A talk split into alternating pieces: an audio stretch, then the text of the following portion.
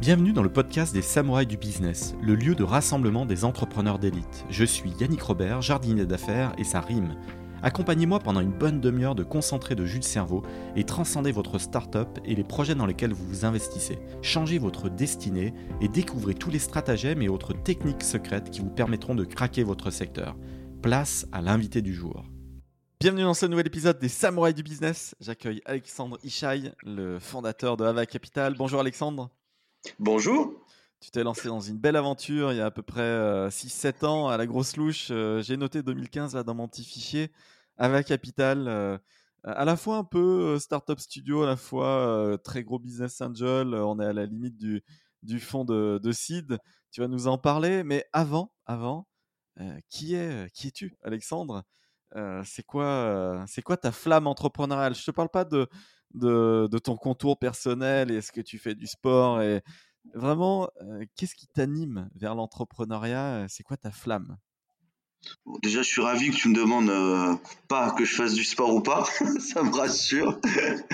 Euh, écoute, ma flamme, je crois que c'est peut-être un peu comme tout le monde, mais c'est l'autre. C'est-à-dire que de voir quelqu'un qui a une idée, qui en rêve, bah, moi, ça, ça me fait vibrer.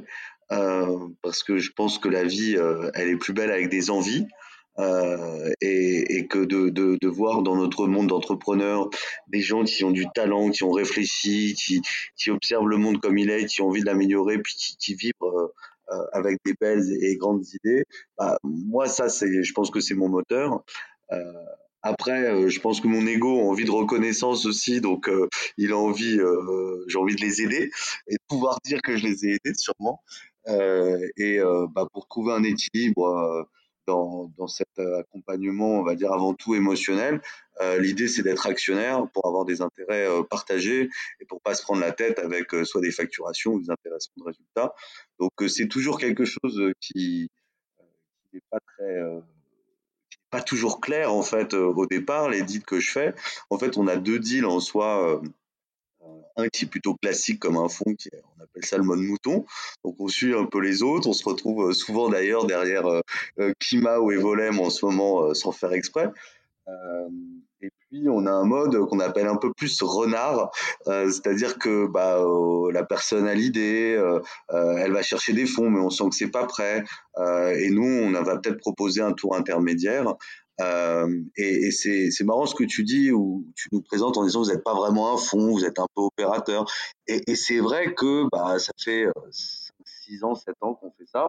Et je commence à comprendre seulement en fait ce qu'on fait.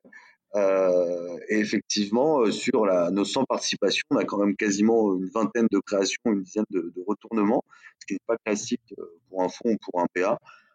Et en fait, on est un, un fonds opérationnel. Euh, on est un venture studio.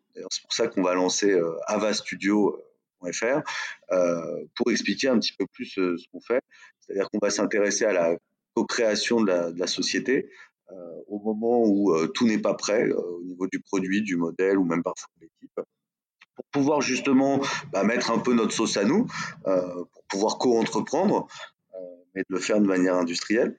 Euh, et pareil pour. Pour, les auditeurs, je te coupe volontairement. Est-ce qu'on peut, euh, parce que ça fait partie de l'ADN de ta marque et de ton projet, est-ce qu'on peut leur décrypter euh, ce que veut dire AVA, AVA Alors, AVA, bon, déjà d'un point de vue symbolique, pour moi, c'est la triple trinité. donc, on va pas rentrer dans des symboliques franc-maçonniques à la con, mais en gros, le A correspond à l'équerre euh, ou à, des, outils, on va dire, pour mesurer les, choses. Euh, moi, ça a surtout euh, un sens spirituel vers vers en fait tout ce qui est supérieur et le V est dans l'accueil de, tout ce qui est supérieur. C'est notamment le, prénom de ma fille, c'est pour ça que j'ai appelé ma société ainsi quand elle est, je crois que un nom après sa naissance pour en fait dans l'idée, je pense de transmettre parce que tout ce qu'on fait euh, n'est que héritage et transmission. Euh, c'est vrai que ces mots aujourd'hui sont. Nous sommes colocataires de notre euh, chère planète bleue. D'ailleurs, le fondateur Yvan Chouinard de Patagonia l'a bien, l'a bien réalisé finalement en léguant Patagonia à, la, terre. Oui, tout à fait, parce que je pense que les choses, dans le fond, on ne les possède pas.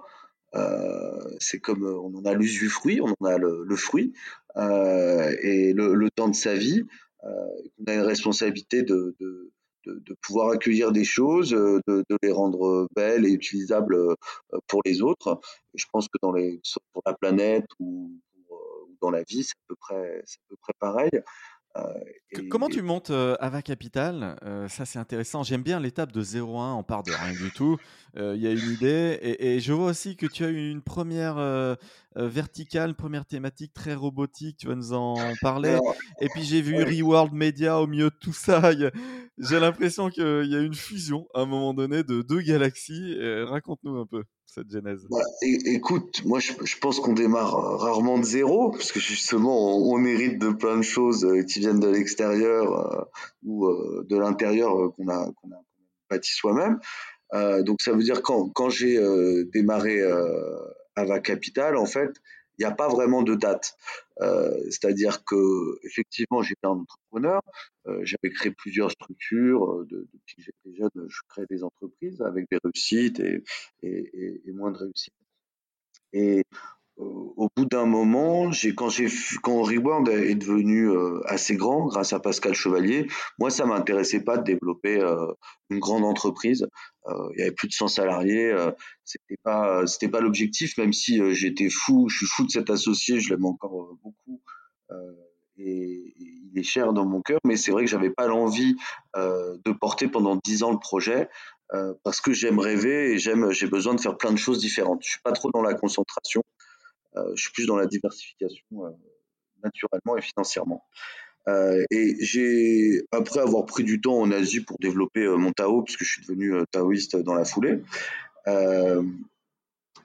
il faut savoir juste que Reworld, à la base, c'était pas un projet de média, hein, c'était un réseau social solidaire où j'ai fait une crypto-monnaie basée sur la gratitude. Ma vision était de tuer l'argent en se disant que, bah, de toute façon, il n'y a pas l'écologie, il n'y a pas le social dans les prix si on ne tue pas l'argent, on va pas y arriver. j'ai l'impression que le nouveau schéma est de réintégrer le, social et l'écologique dans les prix.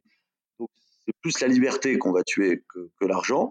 Euh, mais euh, Euh, et, donc, quand c'est vrai que Reworld est, devenu bah, un média, il y a une sorte de, de, de tristesse qui est arrivée dans mon incapacité à faire le pont entre ce monde matériel et ce monde spirituel. Donc je suis allé un peu plus dans la spiritualité au bout d'un an, quand même, je me suis bien emmerdé. En descendant d'une montagne, en descendant d'une montagne à je suis tombé sur le salon de la robotique. Euh, et là, j'ai vu un petit robot euh, circuler dans un salon et j'ai eu un petit coup de cœur. Ça m'a donné vraie envie, euh, envie d'entreprendre. Puis à partir de là, il y avait tellement rien. J'ai créé un écosystème autour de, ce robot, un petit laboratoire de recherche que, j'avais repris, qui s'appelait le CRIF. Je me suis bien amusé un écosystème de start-up et j'ai testé le, modèle d'accélérateur en faisant Robolab. Et c'est pas un modèle que j'ai beaucoup apprécié, je m'en suis rendu compte au bout d'un an, parce qu'en fait, le modèle, c'est prendre des parts gratuitement. Euh, et, je trouvais que ça, crée une, un tiraillement euh, émotionnel qui me plaisait pas. Et un jour, en fait, c'est euh, ce, ce mec-là qui m'a donné envie de rentrer dans l'investissement pendant que j'étais au Robolab, il y a le patron de Early Metrics qui vient me voir avec son associé. Et il voulait faire une agence de notation de start-up, mais leur modèle était pour moi à. Euh, je leur ai dit, et puis dix minutes après, ils m'ont appelé en me disant qu'ils étaient d'accord et qu'ils voulaient qu'on s'associe. Mais moi, je voulais plus qu'ils me donnent des parts gratuitement. Je leur ai dit que je pouvais pas accepter ce qu'ils me proposaient. Mais comme j'avais vraiment envie de travailler avec Sébastien, je lui ai dit, écoute, voilà, je te, je te fais un chèque symbolique de 10 000 tu me dis les parts que tu veux me donner, et en fonction de ça, euh, je vais te dire ce que je peux faire pour toi. Euh, et pour moi, ils m'ont fait un truc extraordinaire. ils voulaient me les donner gratos à la base, mais ils, voulaient me donner 7%, je crois, ou 10%. Je leur ai dit 7% ou 6%, je sais plus. Et, je leur ai listé tout ce que j'allais faire pour eux. J'ai fait tout ça. Et puis, bah, ils sont devenus très heureux, moi aussi. Euh, et je me suis dit, mais ça, j'adore ce métier, moi, euh, d'accompagner des gens bah, qui ont envie d'être aidés, que je peux aider, et avec qui j'ai un rapport où on a les mêmes intérêts, quoi, à la finale. j'ai trouvé ça super. Donc j'ai commencé un petit peu à le faire, puis un petit peu à le faire, puis à un moment donné, quand j'ai divorcé, je me suis dit quel métier j'ai vraiment envie de faire, c'était celui-là, et là j'ai constitué Ava Capital avec une politique d'investissement en faisant au moins un investissement par semaine. Alors, aujourd'hui, tu es euh, à la tête de, cette enveloppe. ça a été quoi justement tes, tes derniers deals? Tu, citais le fait de, suivre des fonds comme Evolem et Kima. Kima qui est un modèle très particulier, hein, c'est des petits tickets, on y va, on fonce et, on vise assez large. Et Volem, on est plutôt sur du family office. C'est la fortune de Bruno Roussel, le fondateur d'April, et, et un très laser focus. J'aime bien les, équipes des Volem. Oui, moi aussi. J'ai eu la chance de les avoir en ligne et, et je t'avouerai que j'ai eu un petit coup de cœur. Ouais, Thomas Rival, il bosse très très bien. J'aime beaucoup, j'aime beaucoup le, modèle des Volem, très réfléchi. Et, alors, comment on se positionne dans cet écosystème? C'est vrai, c'est favorable de suivre, euh, d'où d'ailleurs la stratégie non, mais de en fait, volontairement de, de, ne faire que suivre. Je fais pas exprès, c'est-à-dire que je, je, constate bien que euh, bah, là, euh, on a donné plusieurs go. et, et c'est vrai que les deux, les, je crois, deux derniers dossiers sur trois, euh, je me retrouvais avec eux euh, sur leur tour. Ça veut dire que euh, bah, on a la même thèse et qu'on a la, la, même approche. et, j'ai trouvé ça intéressant d'accepter cette idée que bah en fait on, on normalise un petit peu notre de financement comme ça de seed de manière industrielle et puis on commence à recevoir je veux dire on a un pipe énorme hein. moi je suis comme un BA en fait hein, et je reçois 10 15 dossiers par jour euh, certains, certains ont un positionnement financier, je le, je le vois, et se, finalement deviennent LPs de, de fonds.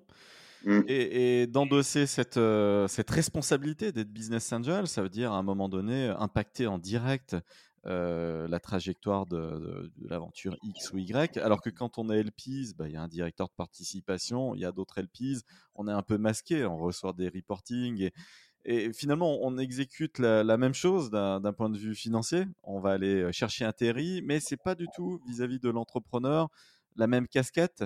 Et tu as une casquette là au moment où, on se parle, je te tends la perche. Celle où tu, celle que tu aimes bien porter, c'est laquelle très très précisément? Tu as un advisor dans l'âme, donc euh, ce mentor euh, qui est bien euh, avec un esprit contrariant souvent. Ce que j'aime bien être moi par exemple et qui vient un peu charrier les, idées en place et jusqu'à trouver le, bon modèle ou, tu es une force opérationnelle parce que tu es très très fort en recrutement.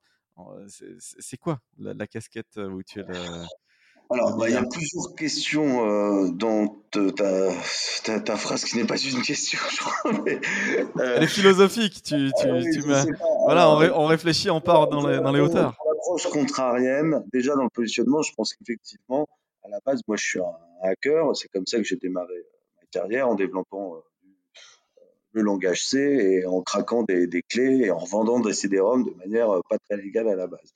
Donc je pense que j'ai une approche qui est déjà effectivement assez euh, contrariante, euh, contrarienne, mais contrariante aussi, parce que j'aime bien aussi imposer ma place ou, ou, mon opinion, etc. J'estime que ce que je dis est parfois original et, parfois euh, pas trop con, euh, et, j'aime bien le dire euh, pour avoir le plaisir de le dire et puis pour que ça bouge un peu les lignes. Tu, étais un, black hat ou tu, as, les chapeaux blancs, gris et, noirs. De, quelle couleur était la casquette et le chapeau à ce moment-là? On, peut dire ça, mais en fait, ce, que je, je qui est intéressant dans mon positionnement, c'est d'être un électron libre. C'est-à-dire que quand tu rentres dans un système de fonds, quand tu rentres dans un système de LPs, euh, quand tu rentres dans des cases ou avec des partenaires, ta parole n'est pas forcément libre. Euh, et moi, mon métier, dans le fond, aujourd'hui, euh, c'est d'être un associé stratégique dans des entreprises pour accompagner des entrepreneurs que je rêve, qui que j'aime sur des, dossiers, des projets auxquels moi j'aurais pu rêver ou dont, je rêve concrètement.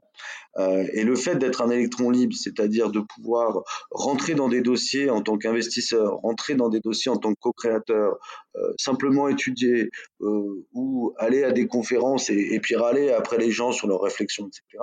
Je pense que c'est la bonne nourriture pour aller inspirer justement mes entrepreneurs. Et, et je pense j'aurais du mal, j'ai 40 ans aujourd'hui, pense que j'aurais du mal à rentrer dans une case comme ça et, de me concentrer sous un format par peur de perdre euh, cette liberté. Parce que la liberté, euh, c'est quand même euh, la, base, c'est le terreau nécessaire pour vivre une aventure, et c'est aussi le résultat. de souvent de cette aventure. C'est-à-dire que ce qu'on veut, c'est pouvoir justement gagner après en pouvoir et en liberté. et, parfois, j'ai vu beaucoup de gens autour de moi qui, pour l'argent ou pour atteindre leurs objectifs, pas perdre cette, cette liberté de penser, d'agir et de parler. et je pense que ma ligne principale, c'est ça, c'est d'être un, garçon presque libertaire, euh, généreux, euh, qui a une expérience, qui est prête à la partager. Euh, et s'il entend un projet bah, qu'il fait kiffer, qui va déployer une, énergie qui peut être parfois très complémentaire pour réaliser ce projet. Je te, tendais la perche pour tes derniers investissements, mais ça peut être de manière générale sur les 100 participations dans lesquelles tu, es venu. C'est qui les, pépites de demain, les chevaux sur lesquels tu, mises le plus fortement là? Euh, écoute, on a, euh, pour parler plus généralement, on a quand même, excuse-moi, on est dans un bouclard ici, donc avec des avantages et des inconvénients. Euh, on a pas mal de prop tech. Donc là, la dernière euh, prop tech dans laquelle nous sommes rentrés, j'adore le cofondateur. C'est pas un dossier qui est, qui est sur le marché pour l'instant qui est connu. S'appelle Will, Where You Love. c'est de la copromotion immobilière. Donc c'est une marketplace de projets, de promotion. Euh, beaucoup de mairies en fait euh, ont des projets, ont des terrains ou euh, ont des, des vendeurs euh, qui veulent vendre à des promoteurs. Les promoteurs ont des ambitions euh, particulières qui correspondent pas toujours aux attentes des villes euh, et surtout des citoyens. Will vient se placer en fait en faisant une enquête citoyenne euh, pour déterminer quel serait le meilleur projet pour la ville, revient avec un permis de construire adapté. La mairie lui dit toujours oui, euh, avec un grand plaisir en fait, puisque elle a été écoutée. Euh, Will signe la promesse avec le permis de construire et la donne à un promoteur en échange de 30% du bénéfice. Ça cartonne, ça aide plein de promoteurs à, trouver des projets, à faire leur métier, ça aide plein de vendeurs et plein de mairies à pouvoir euh, accélérer dans la promotion. Et il y a un champ très large euh, des possibles euh, qui me paraît euh, bah voilà, euh, merveilleux euh, à réaliser.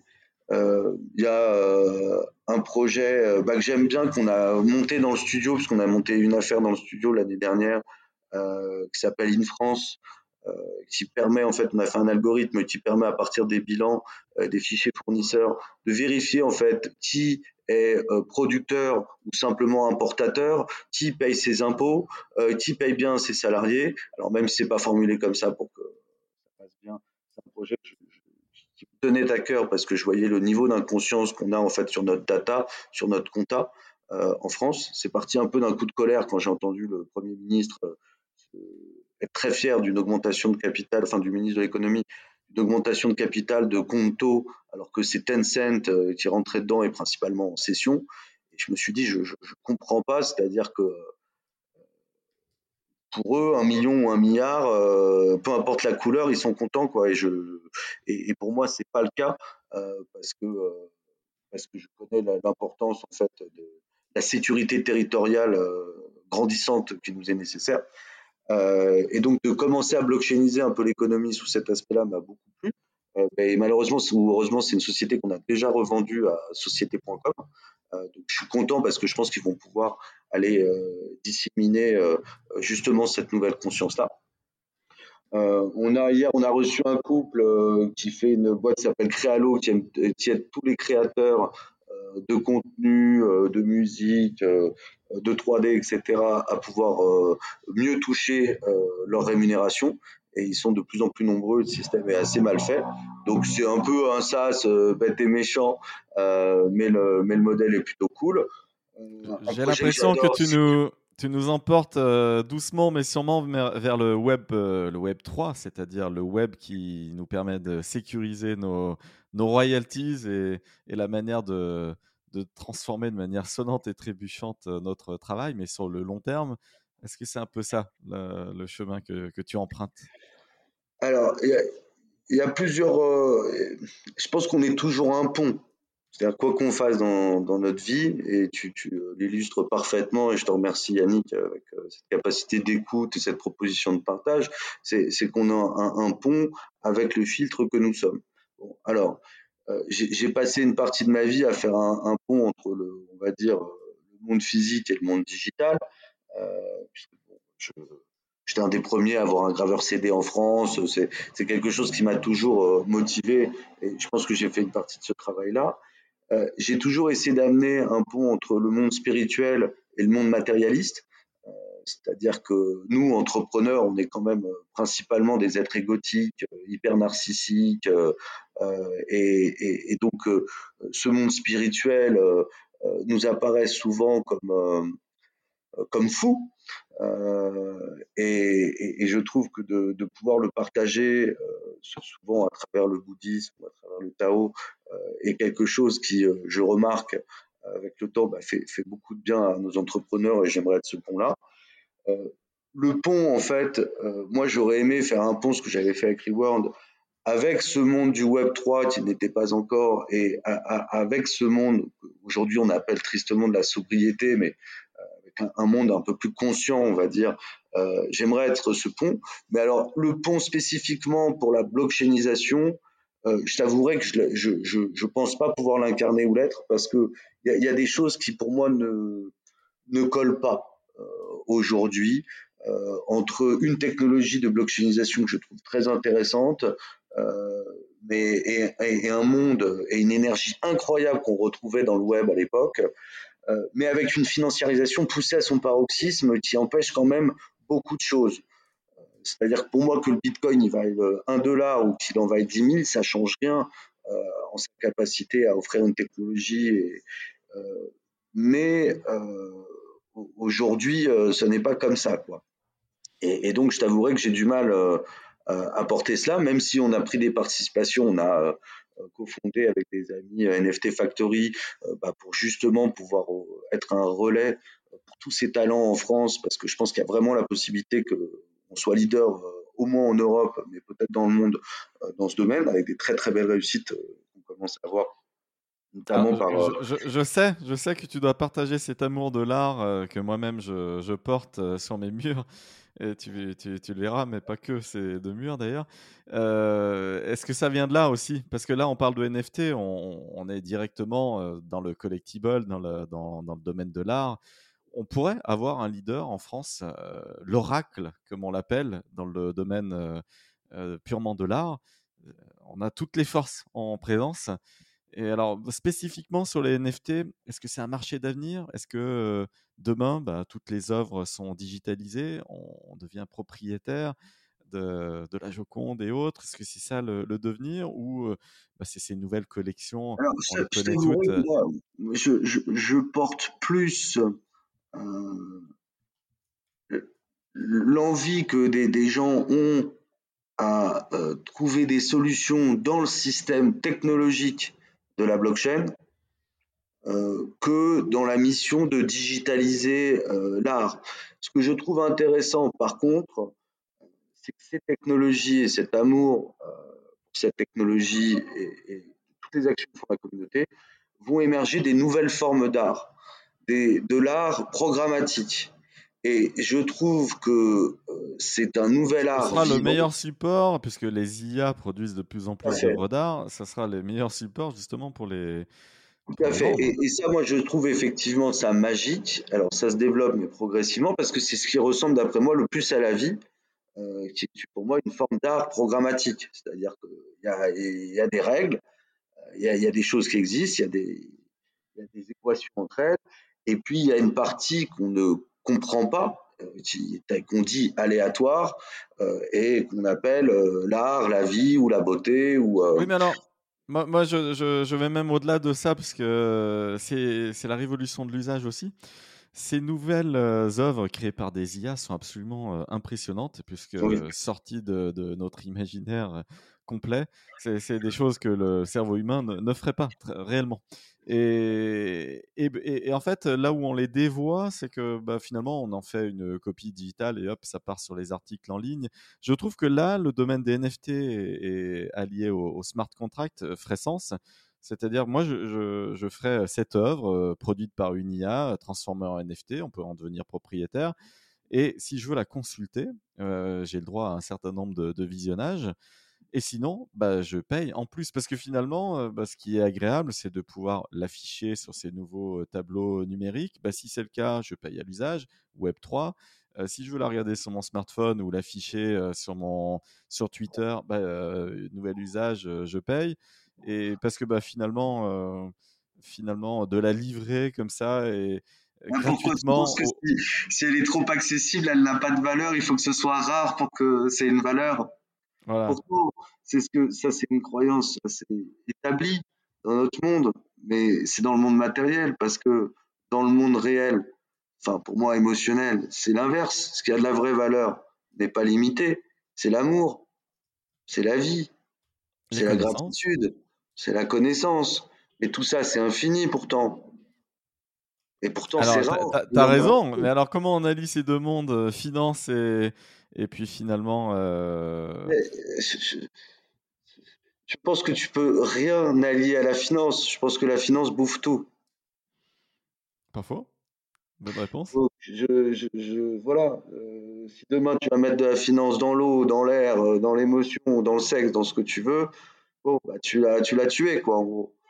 Euh, et, et, donc, euh, donc c'est pour ça que ce, rapport entre ces deux mondes, si tu veux, s'il n'y avait pas de conversion euh, d'argent au Bitcoin, en Ether ou en NFT, bah, ça serait intéressant de voir ce que c'est. Mm-hmm. Mais c'est pas le cas. Et donc, je, trouve ça, je trouve ça un peu plus compliqué. Et puis, je t'avouerais que, dans le fond, pour moi, c'est un truc de rebelle, euh, c'est Bitcoin, cette crypto même si on parle de plusieurs choses à la fois. Là, on parle en même temps de blockchain, de crypto, euh, de NFT, etc. Mais à la base, c'est un truc où on se dit, euh, putain, si le monde part en couille, euh, au moins j'ai une clé avec des sous de, dessus et j'ai pas besoin d'une banque ou j'ai pas besoin d'un État qui tienne la route. Mais on se rend compte que bah, quand même, pour décentraliser quelque chose, il faut que ce soit centralisé. Puis même si c'est décentralisé, moi je vais quand même aller dans les lieux bah, qui, ont des règles, des lois, des, des impôts et des choses, et qu'il y a quand même des règles à... Et, en même temps, et c'est ça qui est intéressant qu'on découvre, c'est que si le monde en fait actuel s'effondre, bah, le monde en fait dématérialisé s'effondre aussi. C'est-à-dire que quand le Nasdaq tombe, les bitcoins tombent aussi, et ça c'est nouveau, parce que jusque-là c'était pas le cas. Et, et donc, euh, bah moi, je trouve ça intéressant de suivre. Je trouve ça intéressant. Je crois que j'avais acheté mes premiers bitcoins, ça valait 8 dollars. Hein. Euh, donc, c'est quelque chose que je suis depuis longtemps. Euh, je trouve ça intéressant. Euh, mais ce que je trouve le plus intéressant, c'est l'énergie que nos jeunes ont pour cette technologie, comme nous, on l'avait quand on a découvert Internet, on va dire. Et, et, et, donc, de les accompagner à en faire des choses. Mais je n'ai pas une foi. je me dis pas que c'est le système beaucoup de choses. Je me dis que c'est le Linux, en fait. Euh, ça peut être le Linux de la connaissance, ça peut être le Linux de la finance, euh, ça peut être voilà, un très bon support pour blockchainiser des choses, pour servir d'outil. Euh, mais je ne crois pas que ce soit le salut. Je, je, je, crois que le salut, il va pas venir tant qu'on est un peu bloqué par les histoires d'argent, je pense. Pour revenir au sujet de, Ava Capital, euh, tu auras le sentiment personnel d'avoir atteint la mission, le Graal. Euh, quand? C'est quoi ton, ton, but ultime? Avoir porté un certain nombre d'entrepreneurs, euh, peut-être certains à un niveau de licorne, décacorne, centaure, quel que soit le, thème du moment. Bah, je t'avouerai que j'ai pas de. Alors, on n'a pas une vision à faire des licornes, plutôt des, peut-être des poneys, tu vois, des poneys bien montés, mais pas forcément des animaux imaginaires. Une licorne, c'est quoi? C'est une société qui vaut un milliard. Ça sert à qui? Ça sert à quoi? À part aux actionnaires? Moi, je sais pas. Euh, tout le monde dit que c'est super, mais euh, donne-moi des licornes qui peuvent se revendre vraiment plus d'un milliard. Moi, je n'en connais pas. Même Doctolib, tu peux le revendre un milliard parce que ça vaut sûrement. Bah, L'État va s'y opposer parce que c'est quand même l'État qui l'a un peu cofondé, euh, même si on le dit pas. Euh, donc, euh, c'est pas du tout euh, le but. Moi, j'ai pas d'objectif quantitatif qui va faire que je vais avoir une satisfaction. La dernière fois que j'ai fait une soirée, que j'ai réuni les entrepreneurs, j'ai eu plein de câlins, il y a eu plein de rires, il y a eu plein de pleurs. et ça, bah, c'est que c'est le bon chemin.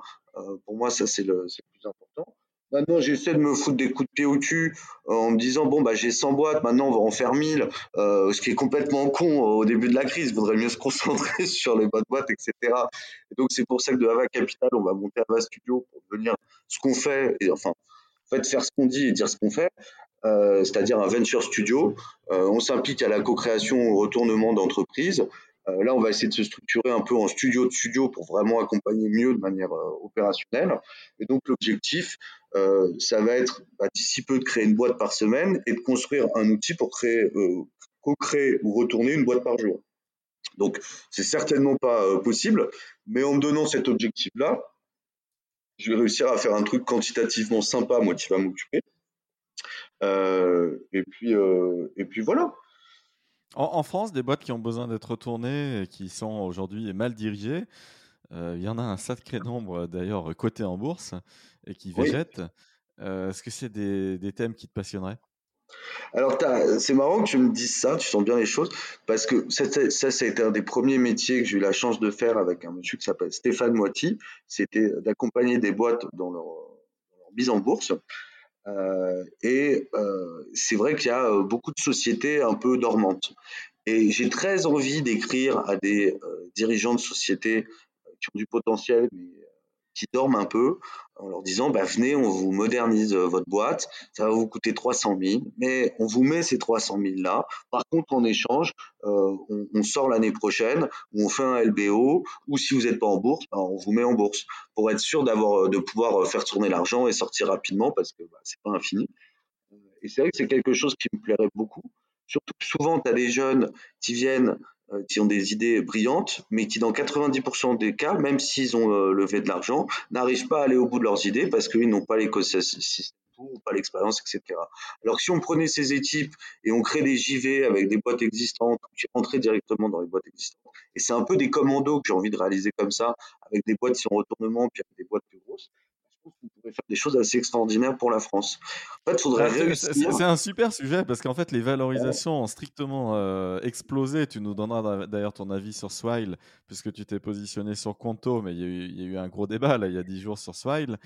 Et, mais en bourse, bah, il y a quantité de boîtes françaises, très clairement, dont la valorisation est au tapis avec des vrais chiffres d'affaires. Alors oui, tu as raison, avec des CEO totalement euh, endormis, qui n'ont plus aucune idée, qui ne font plus rien, qui ne se bougent oui, plus. qui ont envie, mais qui ont été, tu sais, qui sont bloqués par un Ils sont cramés, ils sont fumés, voilà. Ils sont fumés, le, truc, ils sont, sont, bloqués. Attends, mais ça, c'est pas que des gens cotés en c'est 80% des boîtes là, de, de, la French Tech en 2023 vont être figées. Ils ont levé trop cher, ils pourront pas faire de retournement, ils pourront pas faire de bridge, ils sauront pas quoi faire, ils sauront même pas qui aller voir. C'est-à-dire que des œufs family pour dire c'est super, on se lance, des mecs comme moi pour dire c'est super, on se lance, il y en a plein. Mais pour euh, quand il faut atterrir, il n'y a personne. Tout le monde s'en bat les couilles, même sur des boîtes qui font 2-3 millions d'euros de chiffre d'affaires. Les gens adorent acheter le rêve. La réalité, comme on a vécu à crédit depuis trop longtemps, on n'en veut pas. c'est une forme d'activisme. Il y a beaucoup de fonds aux États-Unis qui réussissent dans l'activisme.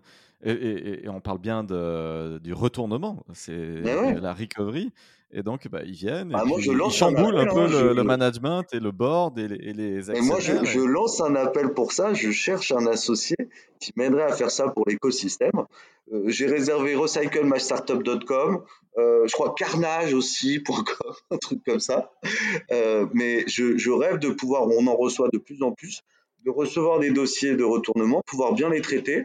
Moi, je pense qu'on a la capacité de mettre de l'argent et faire mettre de l'argent par les copains euh, si on a un bon plan stratégique. Euh, J'aurais besoin d'une personne à mes côtés euh, qui soit très bon dans, bah, dans l'opérationnel pour le retournement, pour savoir diriger dans ces, ces ces commandos-là en mode atterrissage, ce qui n'est pas forcément la même euh, mentalité, la même euh, psychologie. Tu peux peut-être réserver l'URL mynewcoo.com, puisque bah, dans ces cas-là, le CEO euh, va devoir un peu livrer les manettes à un nouveau DG opérationnel. Oui, mais pas forcément, mais pas forcément. Parfois, le mec, il a besoin simplement de, réorienter son rêve ou d'abandonner, ou de oui, effectivement, parfois de s'adosser, mais c'est pas forcément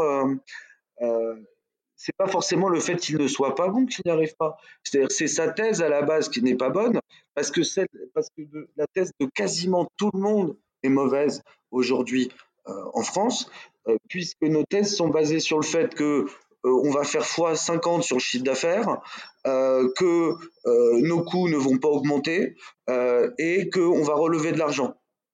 Bon, et quand on sait en 2023 que 80% bah, pour ces trois points sera faux, euh, c'est que c'est pas que les gens euh, seront pas bons, au contraire.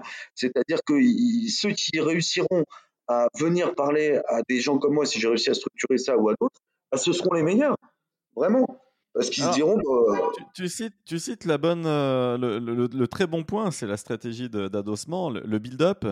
Et, c'est là où les, les égos frappent, puisque bah, souvent c'est là où ça chope. Euh, d'ailleurs, pas, pas, que les CEO entre eux, souvent les investisseurs entre eux parce que bah, tel investisseur va prendre le, lead du coup du nouvel ensemble.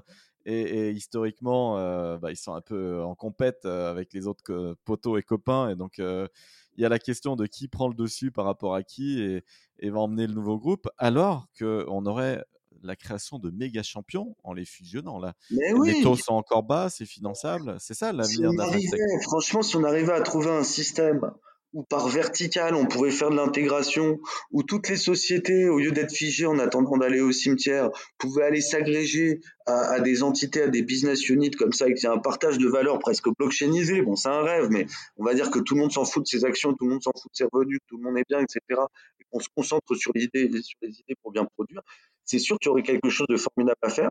Je t'avouerai que j'ai pas encore le format. Est-ce qu'il faut aller voir des grandes startups? Est-ce qu'il faut aller voir des grands groupes et, créer des sortes de SaaS sur des verticales très précises, sur des problématiques avec elles, prêtes à intégrer des équipes prêtes à intégrer des business, etc., et que nous, on les aide à faire ça, je pense qu'il y aurait une création de valeur en France énorme. Simplement, on ne sait pas comment se construire, on ne sait pas comment le faire. Parce que moi, par exemple, je pense que j'aurais la capacité de créer ce hub pour attirer bah, tous ces entrepreneurs qui ont besoin d'être entendus pour pivoter. Tu vois, je pense que je suis capable de le faire, d'avoir les bonnes idées pour dire, bah, c'est sûr qu'avec lui, en fait, tu pourrais bien le faire, etc. Mais trouver ma valeur ajoutée dedans, je ne saurais pas le faire parce qu'en gros, la boîte qui reprendrait me dire, bah, attends, c'est une boîte que de toute façon, nous, on reprendrait que 10 000 euros. Euh, ou euh, de toute façon l'équipe on peut en prendre qu'une partie, ou nous si on l'intègre, c'est on l'intègre totalement, donc je peux pas avoir une vraie valeur ajoutée sur des parts, etc. Donc du coup, bah, il n'y a pas encore de solution là-dessus, mais il faut absolument que ça, apparaisse parce que euh, il n'y a, a, pas que dans l'écologie qu'on va devoir faire euh, du recyclage, quoi. Euh, il faut que ces équipes puissent vite repartir euh, et que ces entrepreneurs, qui sont un peu quand même les héros d'aujourd'hui, euh, arrivent à, retrouver des bonnes idées sur des idées plus sociales, plus impact ou pas, tu vois, ou faire autre chose, mais qu'ils soient pas. J'ai peur que leur morale soit bien cassée dans les dans, dans, les mois, les années qui viennent, alors que c'est des gens hyper importants pour la France. J'ai eh pas ben, encore. perche tendue, grâce à cet épisode, on est écouté par plein d'investisseurs. Beaucoup, beaucoup de fonds d'investissement nous écoutent. Beaucoup de business angels euh, aussi. Et, énormément de CEO. Voilà, c'est pas. Mon audience, moi, c'est pas le, grand public. Je fais des bah, épisodes techniques. Si on peut un fonds de retournement opérationnel, euh, je serais ravi. Eh ben, perche, perche tendue, messieurs. Euh, écoutez le le message d'Alexandre est foncé. Je te remercie, Alexandre, pour cette euh, bonne énergie. Euh, je suivrai avec Capital avec euh, attention. Et puis, c'est, je l'imagine, tout un écosystème avec des ramifications. Tu dois, tu dois croiser beaucoup, beaucoup de monde. Donc, en termes de networking, tu dois être très fort. Et ça, ça j'apprécie. Voilà. Merci d'avoir rejoint le, le, clan des samouraïs du business. Tu étais l'épisode 368. Et voilà, je serai le premier podcaster en France à atteindre les, les 1000 interviews de 1000 CEO différents. Et ça s'est jamais fait en France. Tu vas y euh, arriver, tu vas y arriver, je vais t'en envoyer. J'en suis, j'en suis au tiers. Ah, très preneur des recos. Euh, d'ailleurs, euh, si vous m'écoutez, c'est comme ça maintenant que je, je fonctionne le mieux, le, avec une vélocité certaine, les intros. Très preneur de tes recos. Et c'est souvent comme ça qu'on trouve aussi les, les pépites. On, on, sort de sa zone de confort personnel ou des verticales qu'on adresse bien on découvre d'autres choses et ça fonctionne super bien. Donc merci Alexandre pour tout ça et plein de bonnes choses pour la Capitale. Je te remercie, à très vite.